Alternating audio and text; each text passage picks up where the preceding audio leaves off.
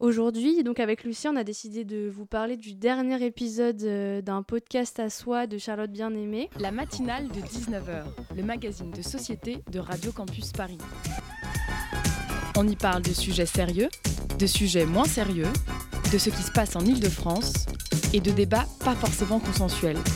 Tous les jours du lundi au jeudi sur le 93.9.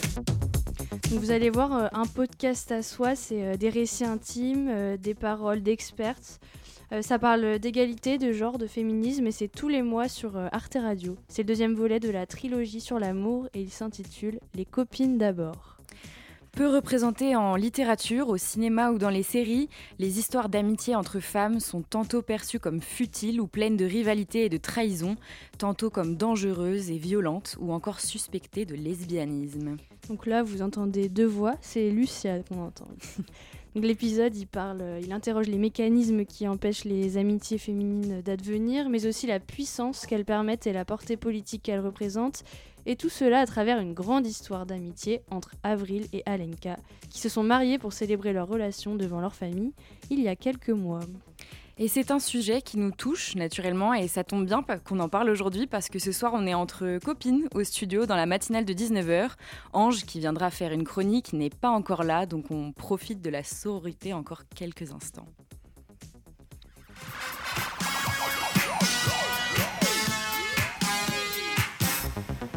Au sommaire de cette émission, on parlera de ce qu'il se passe en Iran, notamment les révoltes des femmes, les mouvements sociaux, nouvelle génération, on peut dire. On questionnera Manas Shilari, sociologue et politologue, spécialiste de l'Iran. Ensuite, zoom sur la Pride des banlieues. Un village des fiertés sera organisé dimanche prochain à Saint-Denis.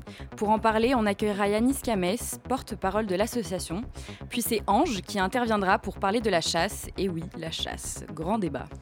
Aujourd'hui en studio, Lucia, donc euh, moi-même, Ange de l'autre côté de la vitre, et puis on aperçoit aussi Swan, Solag et Emma à la réalisation. Euh, Anaïs, c'est à côté de moi également. J'en profite euh, pour vous rappeler aussi que auditeurs, auditrices, vous pouvez vous lancer dans cette sublime aventure qu'est la matinale. La matinale de 19h. Pour commencer cette émission, on va évoquer les manifestations qui ont eu lieu en Iran. Elles ont débuté après l'assassinat de Massa Amini par la police des mœurs pour le port incorrect du voile. Des mouvements sociaux se mettent en place chez les jeunes. Manas Shelari, sociologue et politologue spécialiste de l'Iran, est en ligne avec nous ce soir.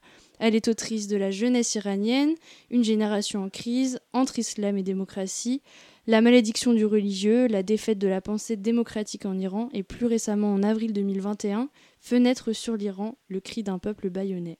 Bayonnais, pardon. Ali, bonsoir. Bonsoir. Je vous passe euh, le micro, Anaïs. Bonsoir tout le monde. Bonsoir Ali. Bonsoir.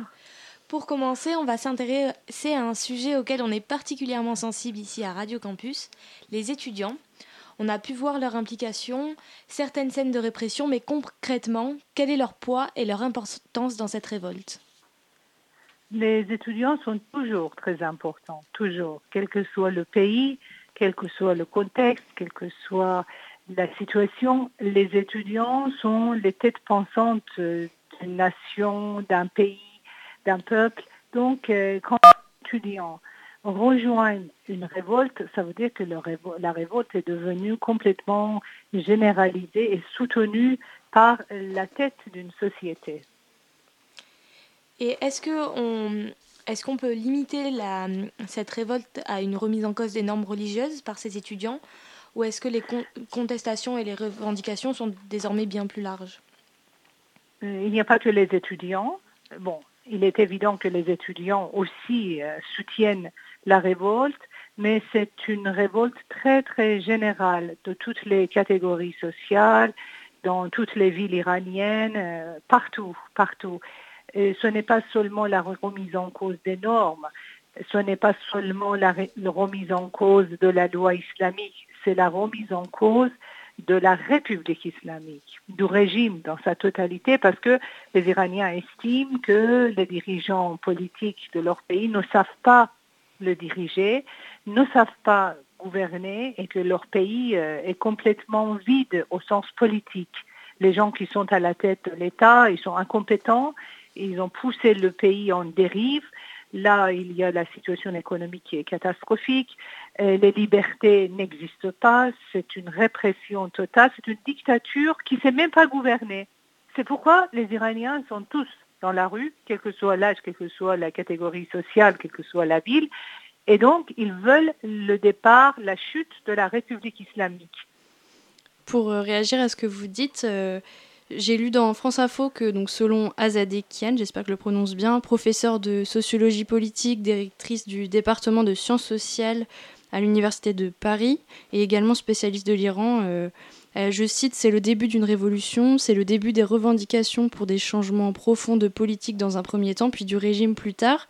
Est-ce que vous pensez qu'il puisse y avoir des changements profonds dans ce régime iranien grâce à, grâce à ces mouvements je, sociaux Je ne suis pas comme Ozadekian, je n'ai pas le don de voir l'avenir. Elle peut voir l'avenir, mais moi je suis une simple sociologue. Je ne vois que la situation actuelle, les éléments actuels et je n'ai jamais prédit l'avenir. On est dans une société totalement imprévisible, on est en face des mouvements sociopolitiques extrêmement profonds et importants. Qu'en est-il de leur avenir? Personne ne peut vous le dire, personne. Est-ce que cela est une révolution? On ne peut pas le dire. La révolution, ça veut dire le chute, le changement d'un régime politique. Ce n'est pas encore le cas, autant que je sache. Donc, parler de la révolution peut-être n'est pas très approprié avant que le régime tombe. Une fois que le régime tombe, on peut dire que c'était une révolution. On, peut toujours a posteriori regarder la situation et de dire ça c'était une révolution, mais jamais avant. Pour l'instant, le régime n'est pas tombé. Donc, pour l'instant, c'est une révolte généralisée qui se propage de plus en plus et qui prend de plus en plus de l'ampleur partout dans le pays. Est-ce une révolution On ne sait pas encore. On ne peut pas prédire l'avenir. D'accord. Et, pour revenir à, nos étudiants, est-ce que du coup on peut parler des universités comme une certaine forme de bastion de, cette révolte ou potentielle révolution? À quel point c'est une force euh, qui impulse euh, des initiatives de, de mouvement et de rébellion moi, je ne dirais pas que les universités sont euh, les fiefs de ce mouvement, que je n'appelle pas encore la révolution. J'espère un jour, je parle de ce mouvement en termes de révolution. Je le souhaite de tout cœur, aussi bien en tant qu'iranienne qu'en tant que sociologue. Mais en ce moment, ce n'est pas encore euh, le cas. Donc, on parle d'un mouvement, d'une révolte généralisée. Alors, est-ce que les universités sont le fief? Non ce n'est pas les universités. Et les étudiants non plus ne sont pas les influenceurs principaux de ce mouvement. Ce mouvement a trouvé en fait son soutien ou elle s'est formée sur les réseaux sociaux. Ça fait des années que les jeunes se réunissent sur les réseaux sociaux, ils se parlent sur les réseaux sociaux et ce sont les réseaux sociaux qui sont les véritables fiefs de ce mouvement les jeunes, tous les soirs, se réunissent sur les réseaux, ils se parlent, ils se donnent des idées, ils se donnent des conseils, comment il faut se comporter, qu'est-ce qu'il faut faire, qu'est-ce qu'il ne faut pas faire. Donc, moi, je dirais, c'est une révolte qui s'est formée, qui s'est réalisée à travers les réseaux sociaux et grâce aux réseaux sociaux. C'est pourquoi c'est important. C'est pour, pourquoi je, le qualifie ce mouvement d'un mouvement du 21e siècle parce qu'il ne ressemble absolument pas aux autres mouvements sociaux, aux autres mouvements politiques de contestation dans les siècles précédents. C'est un mouvement très particulier, formé des très très jeunes, entre 15 et 25 ans.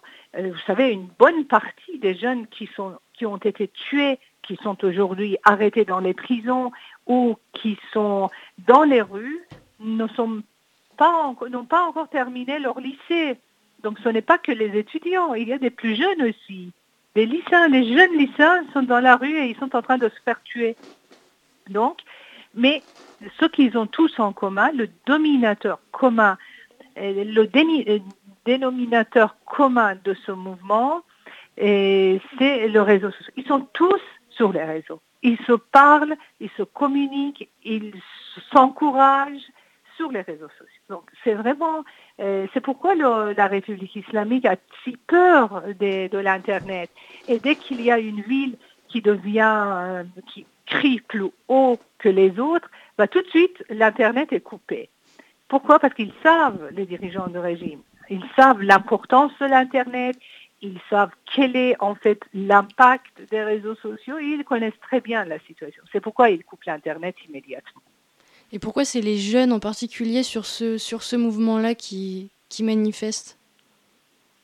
Écoutez, ça fait des années que la République islamique réprime aussi bien les femmes que les jeunes. Et la cible principale de répression, c'était toujours les jeunes.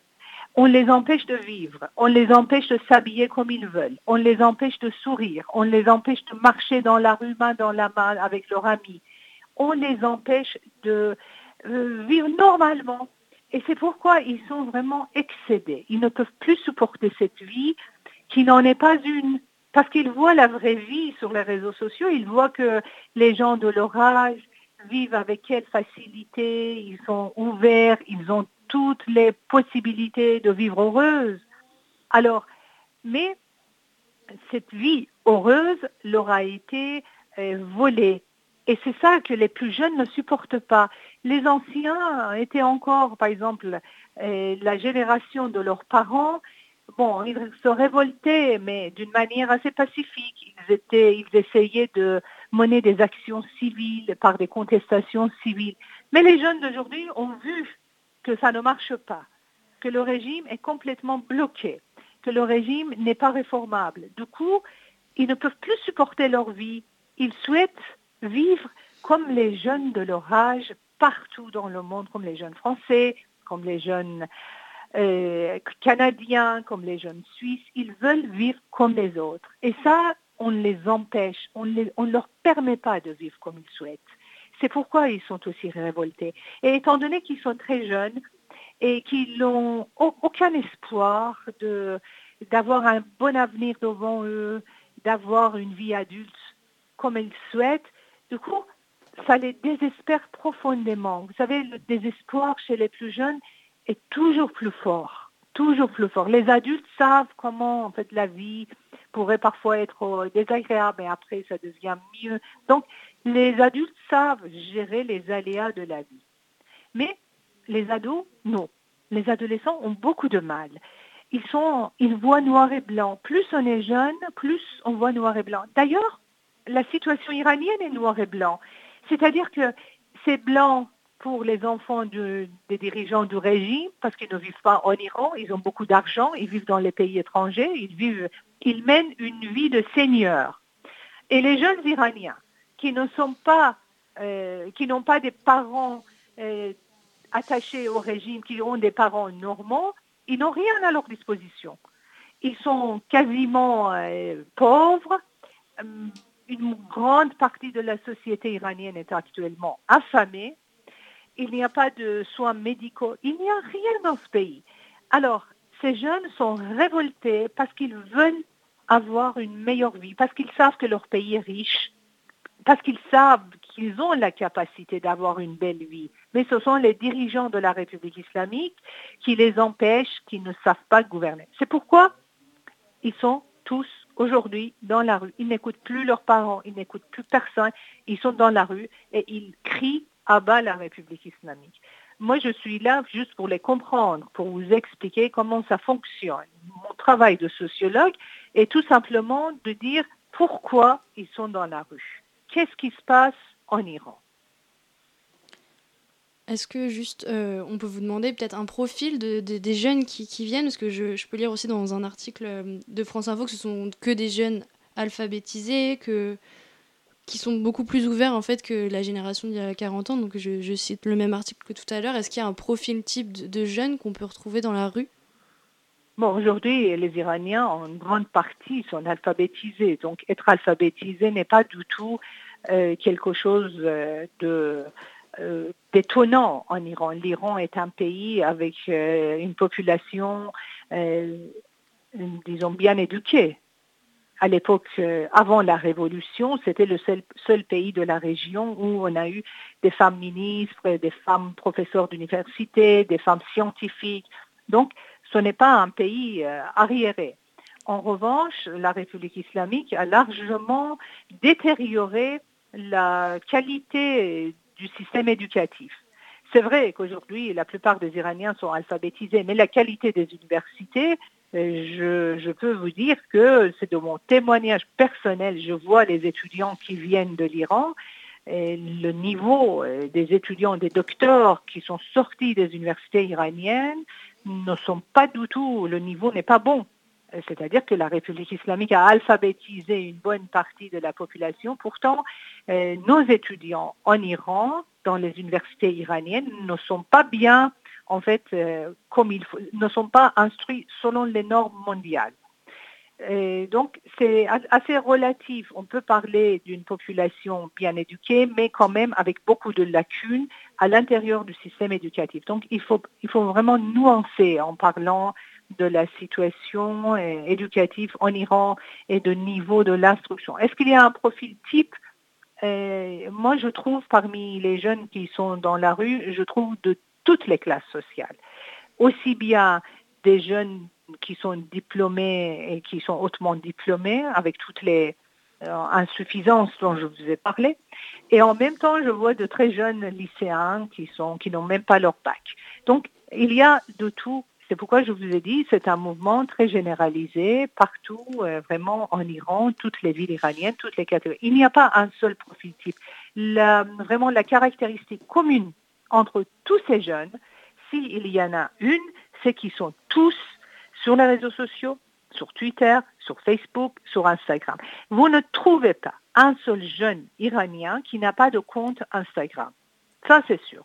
Et vous ne trouvez pas un seul jeune qui ne sache pas manipuler correctement euh, les réseaux sociaux, l'informatique ou les VPN qu'ils utilisent. Donc, ils sont d'un niveau de... Ils sont pour, pour la plupart au fait de la nouvelle technologie. C'est peut-être le profil type qu'on doit dire, c'est ça, pas autre chose. Je, rappelle, vous êtes spécialiste de l'Iran. On vous retrouve juste après, si vous voulez bien. On va faire une petite pause musicale.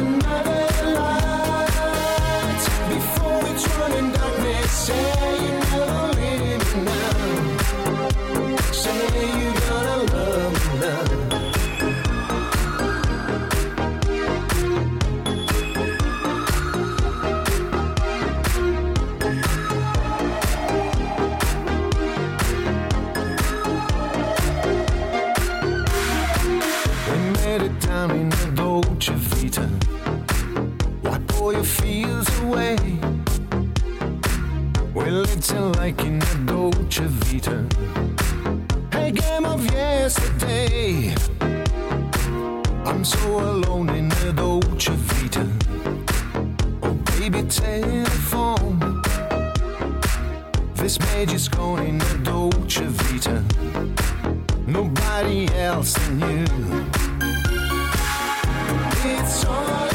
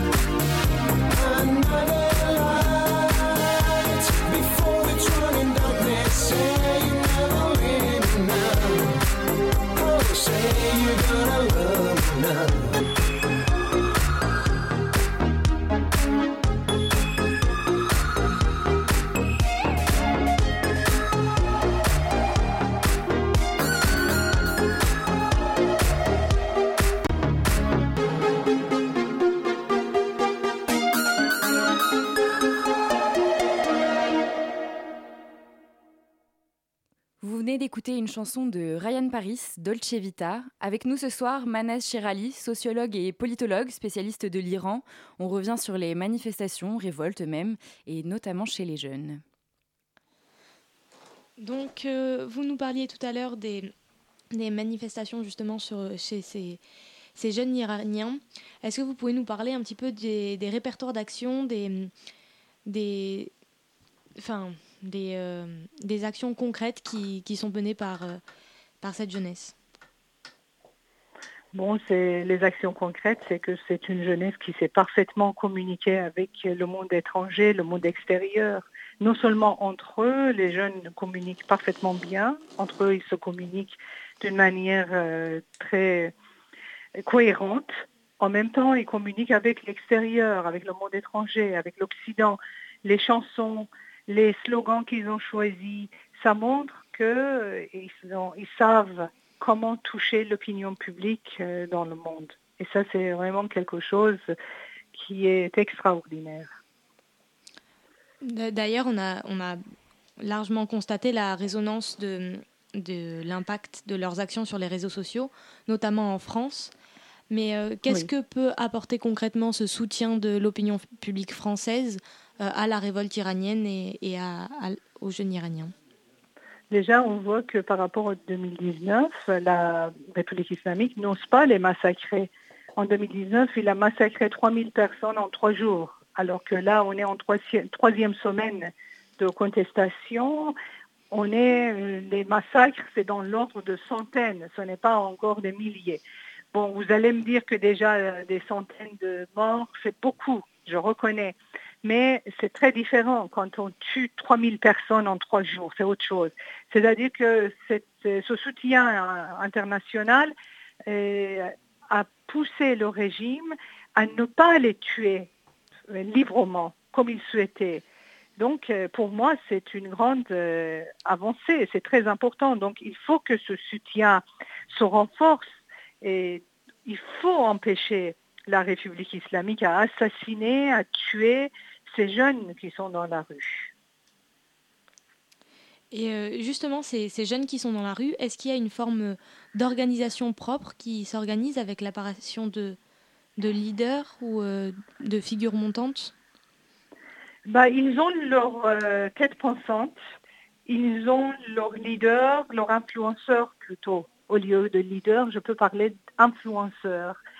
Et ces influenceurs, aujourd'hui, sont nombreux. Ce n'est pas une seule personne, ce n'est pas deux personnes. Il y a une dizaine de personnes qui savent parfaitement communiquer avec les jeunes et de les euh, inciter à prendre des initiatives. Donc, euh, c'est un mouvement qui a sa propre organisation. Une organisation qui ne ressemble pas aux anciennes formes d'organisation sociale, mais c'est quand même une organisation à travers les réseaux sociaux, dans le monde virtuel, mais qui a son impact dans le monde réel.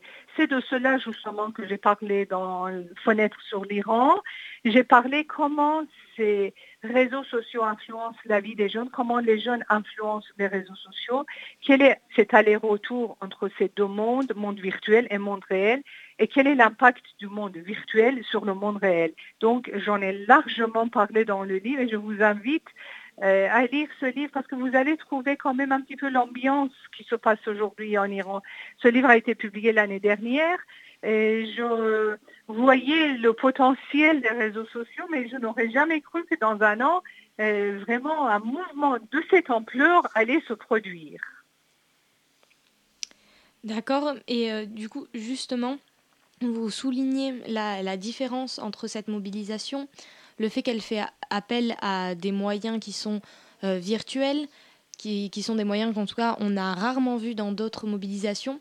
Comment pensez-vous que euh, toutes ces euh, organisations, toutes ces révoltes peuvent se transformer en une forme d'alternative politique par la suite? On verra. On verra. Je ne sais pas comment ça va se transformer.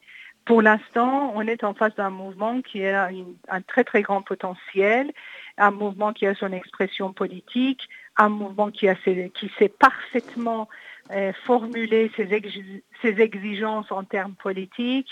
Ses slogans sont très réfléchis, très bien choisis et, et ce mouvement communique très bien. Ils ont leur leader, ces jeunes, ils savent ce qu'ils sont en train de faire. Quel est l'avenir? Encore une fois, je ne sais pas vous dire. Parce qu'on est en face quand même d'un régime très imprévisible. Ce régime peut commencer à tuer ces jeunes du jour au lendemain. Là, il est en train de les arrêter, de les mettre en prison. Mais si demain, il ramène ses chars dans les rues et qu'il assassine les jeunes comme il l'a fait en 2019, euh, personne ne sait comment ils vont réagir. Donc, on- on- pour l'instant, on est dans la crainte. On a peur de ce régime parce qu'on sait qu'il est capable de pire des actions. D'accord. Et donc, euh, vous nous expliquez qu'à travers les réseaux sociaux, on pouvait avoir euh, de l'action, nous, depuis la France. Qu'est-ce que vous pourriez euh, conseiller à nos auditeurs? Moi, je pense que vos éditeurs euh, peuvent un petit peu aller sur les réseaux iraniens pour voir à quel point ces jeunes sont actifs, comment ils utilisent les réseaux sociaux. C'est une utilisation très particulière. Aucun autre peuple n'utilise les réseaux sociaux de cette façon aussi organisée. Mais bon, évidemment, il faut connaître le persan. Ça va être un peu difficile pour eux de ne pas lire le persan, mais ils peuvent voir quand même les images et les musiques qu'ils diffusent à la longueur de la journée. Et sinon, euh, voilà, j'ai essayé de tout expliquer dans Fenêtre sur l'Iran. Et à partir de là, on peut souhaiter que la communauté internationale soutienne de plus en plus les Iraniens et ne permet pas à la République islamique de les tuer de cette façon, Euh, je de vais... cette façon impitoyable. Pardon, je vous ai coupé. Je vais citer un article de Révolution permanente. Le- L'article s'appelle Révolte en Iran, la jeunesse en première ligne. Euh, Il y a une étudiante iranienne arrivée en France il y a bientôt trois ans qui a réagi à des images qu'elle avait vues sur les réseaux sociaux. Donc, euh, je cite Hier, j'ai vu quelques vidéos sur lesquelles on voit la police frapper des enfants. C'est terrible et inaccep- inacceptable. L'université devrait être un espace sûr. La citation est plus longue en réalité, mais je, voulais vous demander est-ce que au-delà de- d'une organisation, les réseaux sociaux, ils servent aussi donc à dénoncer euh, bah, ce qui se passe à l'international? C'est c'est pas uniquement un- une plateforme d'organisation euh, interne, si je puis dire? Non, c'est une fenêtre vers l'extérieur, vers le monde libre, et en même temps, c'est une fenêtre qui permet de voir ce qui se passe en Iran. Donc, euh, vous voyez, comme une fenêtre, il y a double sens. On peut regarder l'extérieur et de l'extérieur, on peut regarder l'intérieur. Les réseaux sociaux sont une fenêtre sur l'Iran qui permettent aux Iraniens de regarder l'extérieur et des gens du monde libre de regarder l'intérieur du pays. Merci de nous avoir euh, répondu. Euh, petite dernière question. Enfin, qu'est-ce que qu'est-ce que tu voudrais demander, Anaïs? Euh, Non, t'as pas de question. Non, ok, bah, je sais pas si vous avez quelque chose à rajouter. Nous, euh, nous- Non, merci. Je dois vous quitter moi aussi. Et donc, euh, j'espère qu'un jour, on fête ensemble euh, la victoire des jeunes Iraniens. Bah, on l'espère aussi. Merci beaucoup euh, d'être euh, d'être en ligne avec nous ce soir, euh, ma- euh, pardon, Madame Chirali. Je le rappelle, vous êtes sociologue et politologue, spécialiste de l'Iran.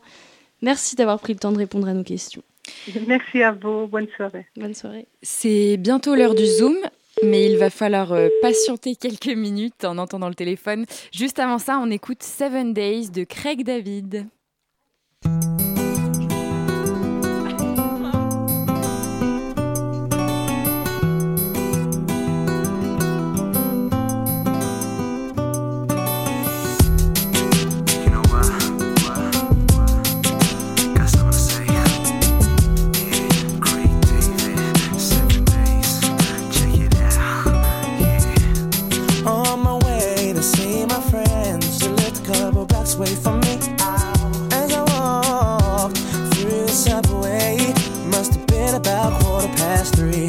Front of me stood a beautiful honey with a beautiful body. She asked me for the time. I said the cost of her name, six digit number, and a date with me tomorrow at nine. Did she decline? No. Didn't she mind? I don't think so. Was it for real?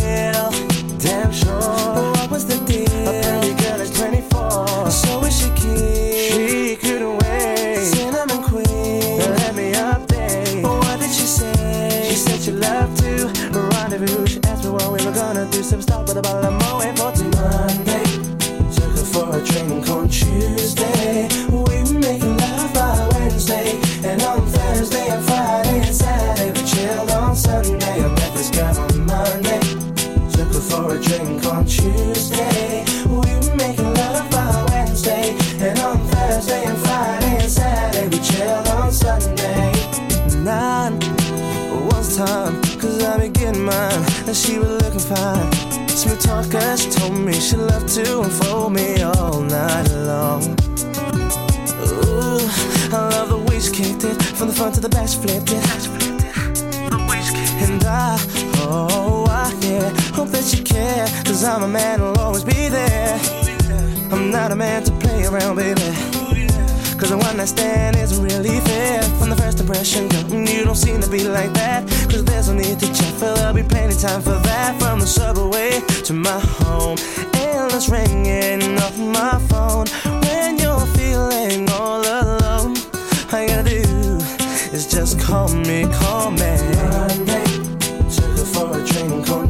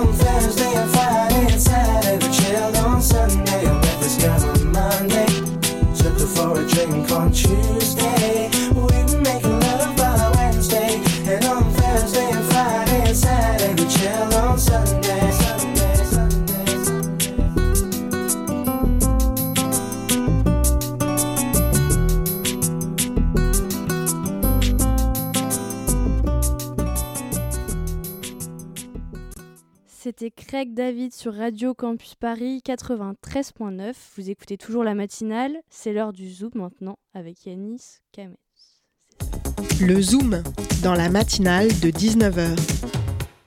Aujourd'hui, dans le Zoom de la matinale, nous allons parler de la Pride des banlieues et du Village des Fertés qui a lieu ce dimanche 16 octobre à la Bourse du Travail à Saint-Denis. Nous accueillons Yanis Kames, pour porte-parole du mouvement Pride des banlieues, pour parler de cet événement. Bonsoir Yanis. Bonsoir. Yanis, vous êtes assistant d'éducation dans un collège de Saint-Denis. Vous avez cofondé l'association de Saint-Denis Ville au cœur. Et après avoir participé activement à l'organisation de la première marche des fiertés des banlieues en 2019, vous renouvelez en 2022 votre engagement pour la Pride en tant que responsable des relations institutionnelles et de la logistique. Parlez-nous des débuts de la Pride des banlieues.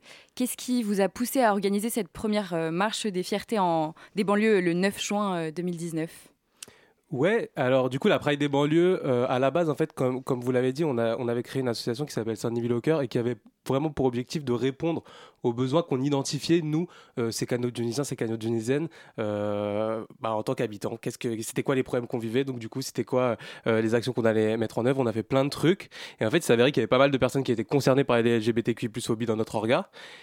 Et euh, bah, il n'y avait pas grand-chose qui était fait sur cette thématique. Donc assez naturellement, nous déjà, on a voulu faire une action de terrain sur ces questions. Donc on est allé voir des lycées, on est allé voir des collèges pour commencer à, rentrer, parler de ça, ouvrir la voie. Et notamment parce qu'aussi, quand on est LGBTQI+, en quartier populaire, et ben on est aussi, euh, on subit le, racisme, on est précaire souvent.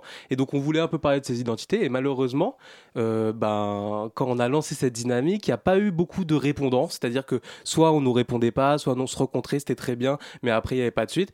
Donc, face à ce problème, on s'est dit, bon, bah, si on ne nous écoute pas, on va faire entendre notre voix. Et on a organisé une Pride, le, euh, l'action militante, l'événement, la manifestation militante des personnes LGBTQI+, des personnes queer. Et on l'a fait en Seine-Saint-Denis. Et euh, c'est ce qui a donné euh, le 9 juin 2019. Pourquoi, du coup, une, une Pride des banlieues en plus des Prides déjà existantes? C'est justement par rapport à ce que vous disiez juste, juste avant? Tout à fait. Quand, quand on est habitant, habitante de quartier populaire et qu'on est une personne LGBTQI+, on n'a pas le même vécu.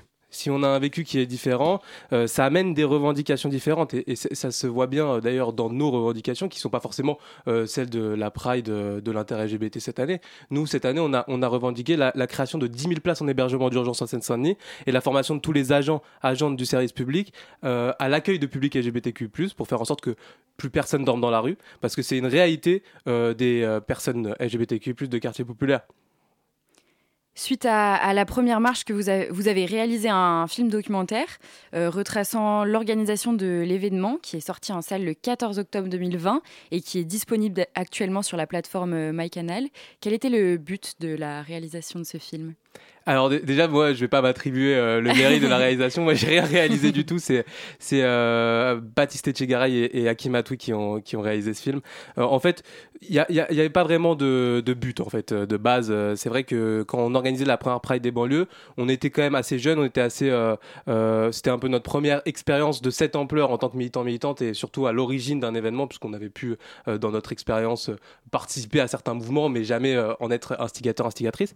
Et en fait, assez, on les a, on les a rencontrés sur un, sur une action qu'on qu'on menait. Et en fait, euh, Hakim et Baptiste, ils ont été assez intéressés par notre démarche. Ils ont voulu nous suivre. Et nous, plus on n'y voyait pas d'inconvénient qu'autre chose. Après, c'était quand même intéressant parce que ce film. Il a permis, d'ailleurs, en 2020 et 2021, il n'y a pas eu de Pride des banlieues, et notamment parce qu'on était dans une crise sanitaire et sociale qu'on connaît tous. Et, et, euh, et, et en fait, surtout en plus dans les quartiers populaires, enfin, c'était beaucoup plus durement touché parce qu'on a un déficit d'institutions publiques. Euh, les hôpitaux, ils étaient particulièrement euh, euh, ben, surexposés et, sur, enfin, il y avait beaucoup trop de monde, pas assez de place, tout simplement. Et donc du coup, ça a permis quand même de faire vivre les messages de la Pride des banlieues, ce film, pendant cette période où il y a eu une sortie en, salle, il y a eu aussi des, pas mal d'avant-premières, de, moments où on a pu délivrer nos messages quand même à travers ce vecteur. Et justement, euh, donc vous, vous parliez du Covid et euh, le fait que les événements, c'était compliqué d'en- faire, évidemment. Euh, à part le film, est-ce que vous avez trouvé d'autres moyens pour parler de la Pride des banlieues et pour lutter en général?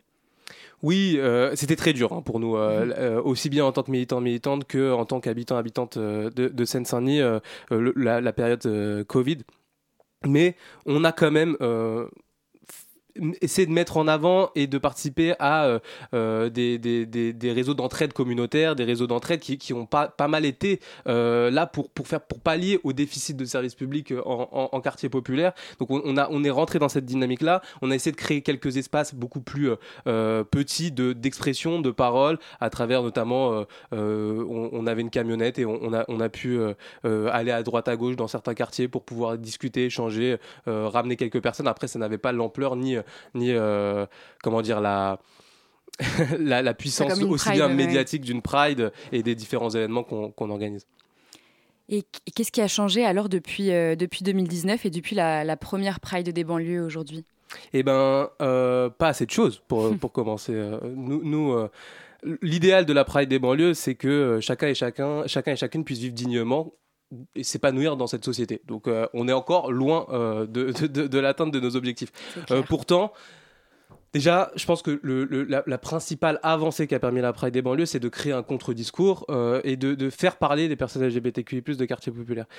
Beaucoup du discours médiatique sur les personnes queer de quartiers populaires, c'était le suivant, c'était un discours qu'on a qualifié d'homo-nationaliste qui disait... euh, les, les, les, et les sont, sont si obscurantistes, euh, n'acceptent personne, et donc euh, les personnes LGBTQ+, en plus c'était plus souvent pour parler des personnes gays que toutes les identités qui sont représentées dans, dans l'acronyme, euh, eh bien, euh, subissent un, un calvaire particulier euh, dans, dans nos territoires. Nous, c'est pas forcément le message qu'on défend. Nous, on pense que lutter contre les LGBTQI+, phobie en quartier populaire et euh, subi par les, habitants et habitantes de quartier populaire, c'est- contre-productif d'attaquer les banlieusards banlieusardes, sachant que nous en sommes nous-mêmes et que on va, bah, on va subir des mêmes stigmates. C'est-à-dire que demain, tu vas chercher un, un- un emploi avec un CV où il y a marqué Saint-Denis, que tu sois euh, gay, lesbienne, trans, et bon, il y, a y déjà plus de problèmes parce que en fait ton identité, ton expression de genre va euh, poser problème, mais en plus, tu as le côté banlieusard banlieusarde qui est tout aussi euh, stigmatisant.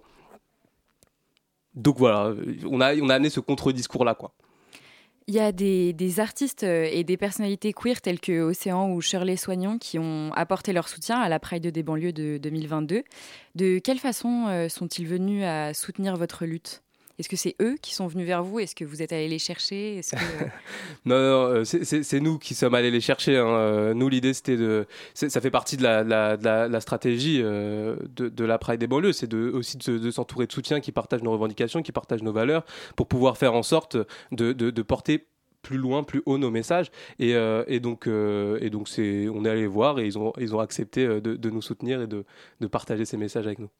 Parce que du coup, j'imagine que le fait que des, bon, pas seulement, hein, mais le fait que des personnalités connues, ça, aide à, faire parler de la lutte, à soutenir la lutte et à ce que il y a un écho plus large, on va dire, que, s'ils n'étaient pas là.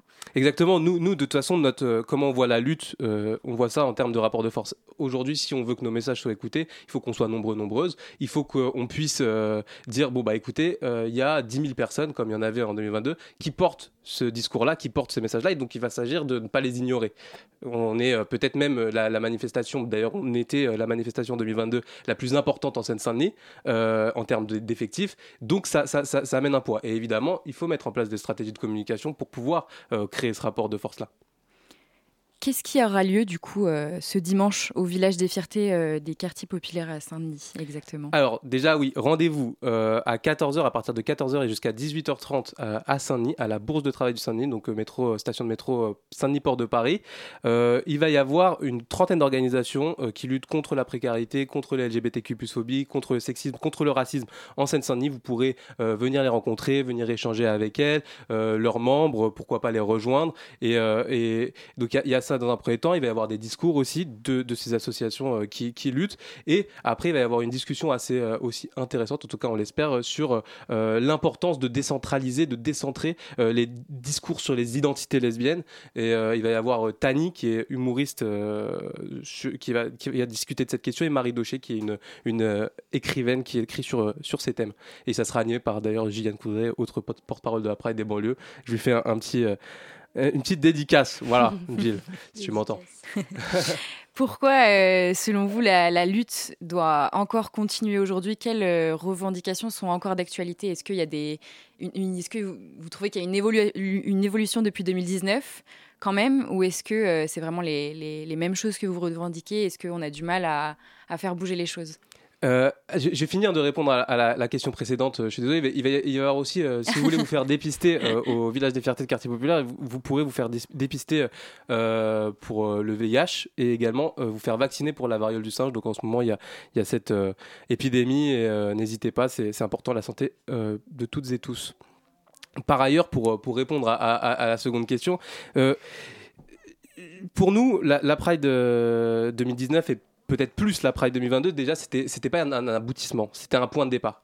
Euh, c'est le point de départ d'un mouvement euh, qui va permettre euh, voilà, 2019, 2022, en fait, on peut pas, malheureusement, on peut pas euh, créer un rapport de force et changer, euh, euh, mettre en œuvre toutes nos Évidemment. revendications quand elles sont aussi importantes que les nôtres en, en un an, deux ans, trois ans. Donc nous, vraiment, ce qu'on veut faire, c'est créer ce mouvement qui va créer ce rapport de force-là, qui va agir certes une fois par an à travers cette Pride, mais cette Pride qui va pouvoir rassembler nos forces, rassembler notre communauté, créer une communauté, créer des bénévoles, même ramener aussi des sous parce que les sous c'est ultra important pour pouvoir mettre en place nos actions et pour que toute l'année, eh on puisse faire ce travail de plaidoyer, aller voir les élus, euh, leur expliquer que bah, c'est important de faire des trucs hein, parce que euh, la plupart ne font rien et quand on les rencontre, on découvre que les LGBTQ plus phobie c'est un problème. Euh, aller voir aussi. Voilà, créer des textes, euh, créer aussi cette, cette cohésion interorganisationnelle avec les autres organisations, faire émerger des nouveaux projets. Donc vraiment, c'est tout ça aussi. Je parlais d'entraide communautaire tout à l'heure, développer l'entraide communautaire. On a pas mal d'axes euh, de travail euh, et aussi, et c'est dans ce cadre-là que peut rentrer aussi le village des fiertés de, de quartier populaire, c'est faire des événements assez régulièrement pour faire exister nos messages toute l'année. Quels sont vos, vos projets pour 2023 Est-ce que vous avez prévu une nouvelle marche ou d'autres événements après euh, le village des fiertés de, de ce week-end? Ouais, tout à fait. Bah, c'est un peu de l'avant-première. On n'a pas encore euh, dit ça. hein. Il faut, faut être en interne. Euh, il va y avoir un concert qui va être organisé d'ici décembre. donc, concert des fiertés. L'idée, ça va être aussi de, de- de lever de l'argent pour, pour des organisations qui luttent pour nos revendications. Ça va être aussi de mettre en avant des artistes LGBTQI+, de nos territoires, parce que c'est aussi ces identités qu'il faut mettre en avant pour pouvoir faire exister euh, nos discours et nos, et nos voix. Euh, et il va y avoir une journée d'études pour faire en sorte que les mondes militants, les mondes académiques et les mondes artistiques qui se rencontrent, ça, ça va être en février. Euh, donc aussi rester connectés. Après, on va repartir sur la Pride et le reste, ça se passe plus en sous-main, on le voit moins. Mais il y a, y a plein d'autres choses qui, qui se font et, et, vous allez être au courant très vite. Et pour la Pride euh, 2023, bien sûr, je peux vous dire dès à présent qu'il y aura une Pride en 2023. Vous pouvez déjà l'attendre. Normalement, on, on sacralise le premier week-end de juin. Maintenant, on veut, on veut faire le premier week-end de juin. Donc, euh, attendez-vous à ce que euh, le samedi 3 juin, il y ait peut-être une Pride des banlieues. Euh, L'idée, et aussi je vous le dis, d'ailleurs, si ça peut vous donner des idées, n'hésitez pas à nous contacter sur les réseaux par rapport à ça. D'ailleurs, suivez-nous sur nos réseaux Instagram, Twitter, Facebook, Pride des banlieues. On a aussi un site internet. Vous pouvez vous abonner à notre newsletter en signant nos revendications. Ceci étant dit, faire un don, bien sûr, c'est aussi sur le site. Euh, euh, et donc, du coup, Pride 2023, qu'on espère euh, ne soit pas uniquement à Saint-Denis. Donc voilà, si, si, si vous avez envie d'organiser une Pride des banlieues chez vous, euh, vous pourrez le faire. Parce qu'on va faire un appel euh, à une journée nationale et s'il y a plusieurs villes, ça serait top. Donc c'est possible de vous contacter euh, pour ça. Enfin, c'est possible vraiment d'organiser des choses euh, sur des petits territoires, euh, de voir ça avec vous? Carrément, contactez-nous, Pride des banlieues, sur Instagram, sur Twitter, sur Facebook. Allez-y, à fond. Merci euh, Yanis Kames d'être venu sur euh, Radio Campus Paris ce soir. On rappelle que le Village des Fiertés se déroule ce dimanche 16 octobre de 14h à 18h30 à la Bourse du Travail de Saint-Denis et on invite vivement nos auditoristes à s'y rendre. Et maintenant, on va faire une petite pause musicale et on va écouter Beyoncé.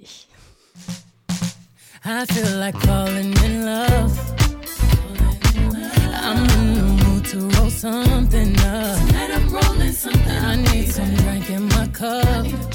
Hey, I'm in the mood to pour something up. I wanna go missing. I need a prescription. I wanna go higher. Can I sit on top of you? I wanna go where nobody's been.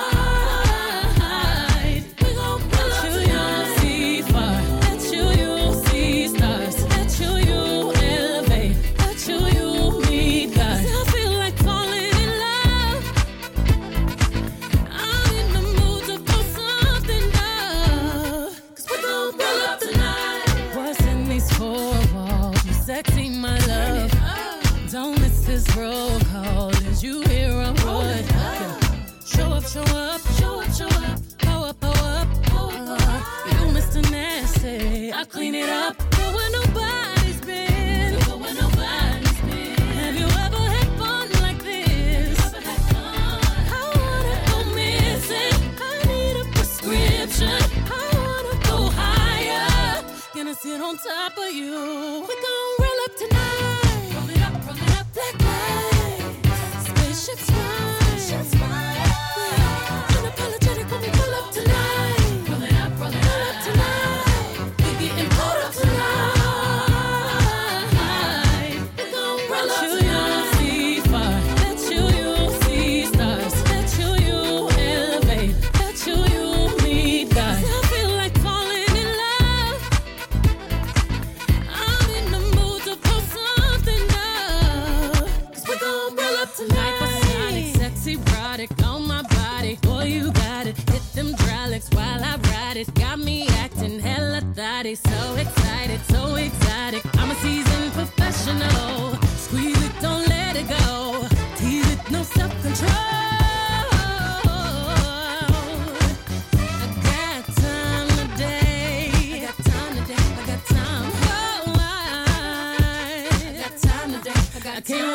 Come out and play. Ooh,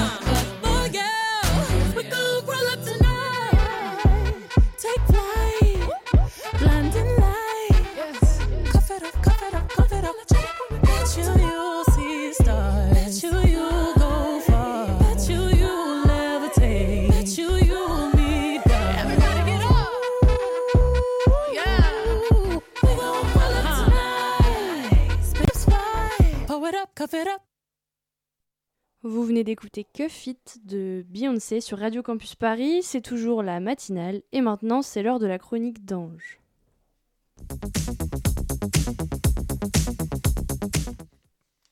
De quoi tu vas nous parler, Ange, aujourd'hui? Alors aujourd'hui, j'ai envie de vous parler d'une actu un peu moins sexy peut-être que l'Ukraine ou la pénurie d'essence. Ça vous a peut-être échappé, mais vendredi 7 octobre, quatre arrêtés ministériels autorisent à nouveau les formes traditionnelles de chasse à l'alouette des champs. Dans quatre départements du sud-ouest? Alors non, ne partez pas, je vous promets, c'est pas si chiant que ça en a l'air et ça nous en dit long sur le poids du lobby de la chasse en France. Alors grosso modo, de quoi on parle? Les méthodes de chasse traditionnelles, c'est des techniques qui supposent de piéger des oiseaux à l'aide de cages et de filets horizontaux, c'est diablement efficace. Or, les associations de protection de l'environnement hurlent puisqu'il s'agit d'une espèce menacée. L'année dernière, d'ailleurs, le Conseil d'État, saisi en urgence par les défenseurs de l'environnement, avait annulé des autorisations de méthodes de chasse d'oiseaux semblables sur la base de la législation européenne en la matière. Et il doit prochainement se prononcer sur le fond, c'est-à-dire dire de manière définitive si ces autorisations sont illégales ou non. Or, le ministre de la Transition écologique, Christophe Béchu, déclarait fin septembre que la meilleure solution était d'attendre cette décision définitive du Conseil d'État avant de réautoriser des méthodes de chasse controversées qu'il a réautorisées sans attendre le Conseil d'État. Alors, pourquoi cet agissement, euh, cet agissement soudain et contradictoire du gouvernement au profit des chasseurs? La question se pose, surtout que la LPO, Ligue de protection des oiseaux, rappelle que l'alouette des champs est en fort déclin et a perdu plus de la moitié de ses effectifs européens depuis 1980, et que la manipulation d'oiseaux sauvages en pleine épi de grippe aviaire, de grippe aviaire, oui, parce qu'en plus du Covid, des pénuries et de la, crise en Ukraine, on est en période de- d'épidémie de, grippe aviaire, est dangereux et irresponsable. Au-delà de la seule alouette des champs, pourquoi ces décisions contradictoires et contre le bon sens écologique? Serait-ce dû au poids démesuré du lobby de la chasse en France? On tient peut-être une piste. Rappelons que notre président ne rate aucune occasion de, cajoler, la Fédération nationale de chasse dans ses sorties médiatiques, que l'année passée, suite aux suspensions des méthodes de chasse traditionnelles euh, aux oiseaux, 20 000 chasseurs manifestaient à Mont-de-Marsan. Pour une manif de chasseurs, c'est assez historique. Rappelons également le soutien du président de la Fédération de chasse à Emmanuel Macron à la veille de la dernière élection présidentielle. Tout ça semble indiquer qu'on est en face d'un lobby influent et puissant, non? Non, non, bien sûr que non. Notre président de la République déclarait en décembre 2020 qu'il n'existait pas de lobby de la chasse. Donc voilà, euh, fin de l'histoire. Mouais. Venant de quelqu'un qui a fêté son anniversaire au château de Chambord en 2017 avec les représentants de la Fédération de chasse et qui ne voulait alors surtout pas que cette rencontre fuite dans la presse, j'ai, comme qui dirait, un peu de mal à le croire sur le sujet du lobby de la chasse. En attendant, merci à tous et bon courage aux alouettes des champs, elles vont en avoir besoin. Elles vont en avoir besoin, oui. Merci euh, Ange pour cette chronique. Mais de rien.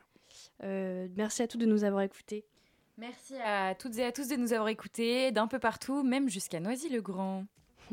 En studio, euh, donc euh, il y avait Lucia juste à côté de moi, il y avait Anaïs, Ange. De l'autre côté, à la régie, il y avait Solax, Swan et Emma. Merci donc d'être venu réaliser cette émission. Et merci à Marie. Et bah merci tout le monde en fait alors. Rejoignez-nous à la matinale si vous aimez raconter des choses, parler d'actu, de musique, de ciné, de ce que vous voulez. Vous pouvez nous contacter euh, pour, sur la matinale euh, radiocampusparis.org, c'est l'adresse mail. Euh, à demain pour de nouvelles aventures et juste après vous pourrez écouter euh, Extérieur Nuit avec Elisabeth. De quoi tu vas nous parler Eh ben, euh, Aujourd'hui, c'est une émission placée sous le signe du grand écart de Simone Veil à NTM, du euh, dernier film de Louis Garrel à la sensation euh, horreur smile. Donc voilà, restez avec nous. Ok, bah on a hâte d'écouter ça alors. Merci à toutes et à tous.